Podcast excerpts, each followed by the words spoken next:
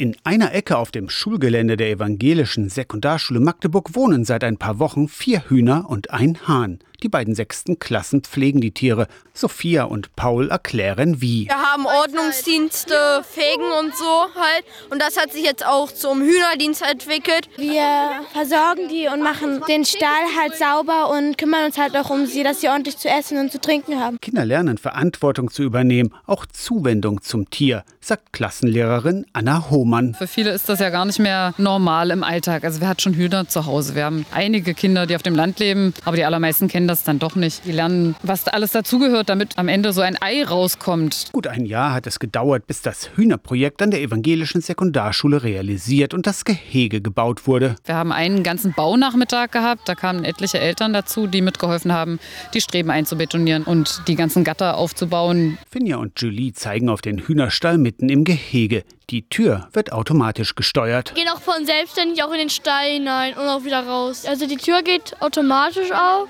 In der Nacht gehen die automatisch alle rein. Weil die mögen ja die Dunkelheit auch nicht und gehen meistens dahin, wo es warm ist und wo sie es halt gewohnt sind. Nur mit dem Eierlegen hat es noch nicht so gut geklappt. Ein einziges Ei war die magere Ausbeute bisher. Aus der Kirchenredaktion Torsten Kessler, Radio SAW.